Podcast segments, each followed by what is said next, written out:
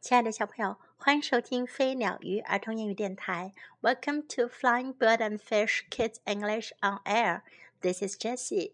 今天 Jessie 老师要为你讲的故事是《Light Out》，停电了。The light bulb went out. 灯泡忽然灭了。妈妈，妈妈！cried the girls. 女孩们叫了起来：“妈妈，妈妈！”It is dark. 黑暗了，We cannot see，我们看不见东西。妈妈 answered，I'll change the light bulb。妈妈回答道：“我来换灯泡。” Shanika wants to know about light bulbs。史尼克想要知道关于灯泡的事情。Who made the very first light bulb? She now asks。她在问谁做了第一个灯泡呀 ？a very smart person invented it, answers Tanya. 谭雅回答说：“一个非常聪明的人发明了它。” And a very smart person improved it, says Mama. 妈妈说：“而且一个非常聪明的人改善了它。” Mama tells the girls about Thomas Edison. 妈妈给女孩们讲托马斯·爱迪生的故事。 he lived a long time ago. 他住在很久很久以前。He was always asking questions. 他总是在问问题。He wanted to know how things worked. 他想要知道东西都是怎么能够运转的。He loved to try new things. 他喜欢尝试新的事物。When Thomas Edison grew up, he wanted to make a better light bulb. 当托马斯·爱迪生长大后，他想要做一种更好的电灯泡。He hired people to work with him. 他雇佣了人们来和他一起工作。Their first light bulb did not work well. 他们做出的第一个电灯泡不是很好用。The light stopped working too soon. 灯很快就不能用了。Thomas Edison worked very hard. 托马斯·爱迪生很努力的工作。He wanted to make a better light bulb. 他想要做更好的灯泡。He tried many different experiments. 他尝试了很多不同的实验。An experiment is a kind of test. 实验是一种试验。it helps people learn new things. 它可以帮助人们学会新的东西。Finally, Thomas made a light bulb that worked for a long time. 最后，托马斯做了一个能工作很长时间的电灯泡出来。He was very smart. 他好聪明。He never stopped trying. 他从不停止尝试。He never gave up. 他从不放弃。The girls look at the light bulb. 女孩们看着电灯泡。They think about Thomas Edison. 他们想着托马斯·爱迪生。They want to work hard like Thomas did. 他们想要像托马斯一样努力工作。They think it is good to be smart. 他们觉得做聪明人挺好的。What do you think? 你觉得呢 ？Time to learn English. It is dark. 黑暗了，天黑了下来。It is dark. It is dark. We cannot see. 我们看不到。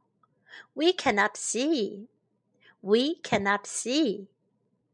I'll change the light bulb. 我来换电灯泡。Light bulb 电灯泡。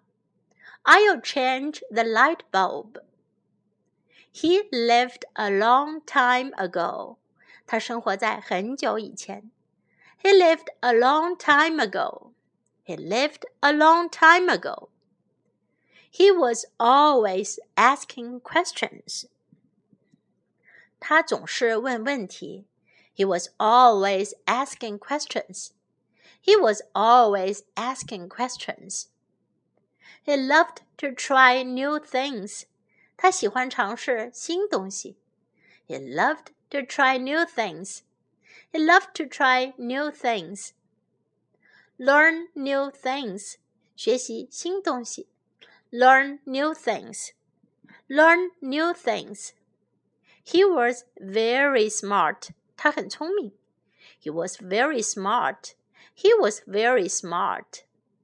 He never stopped trying. 他从不停止尝试。He never stopped trying. He never stopped trying.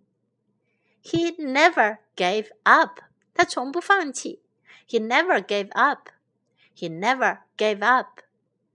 It is good to be smart. 聪明真好。It is good to be smart. It is good to be smart. What do you think?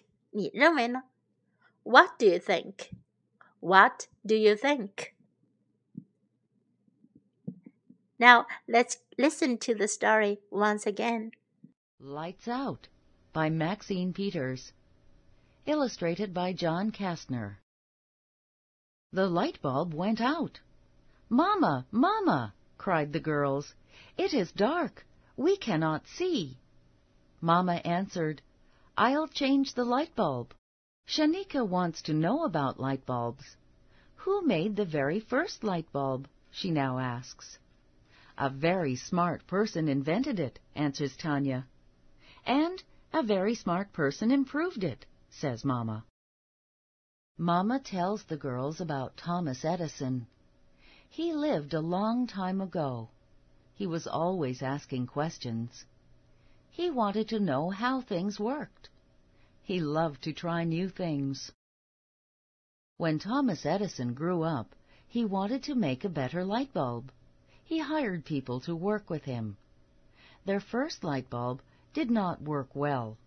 The light stopped working too soon. Thomas Edison worked very hard. He wanted to make a better light bulb. He tried many different experiments. An experiment is a kind of test. It helps people learn new things. Finally, Thomas made a light bulb that worked for a long time. He was very smart. He never stopped trying. He never gave up. The girls look at the light bulb. They think about Thomas Edison. They want to work hard like Thomas did. They think it is good to be smart. What do you think? 今天的故事讲完了，小朋友，Do you want to be smart? Do you want to work hard when you grow up? 你想要成为聪明的人吗？你想要在长大后努力工作吗？Do you want to be like Thomas Edison？你们想要成为托马斯·爱迪生那样的人吗？这次老师相信你们都有自己的答案哟。Now time to say goodbye.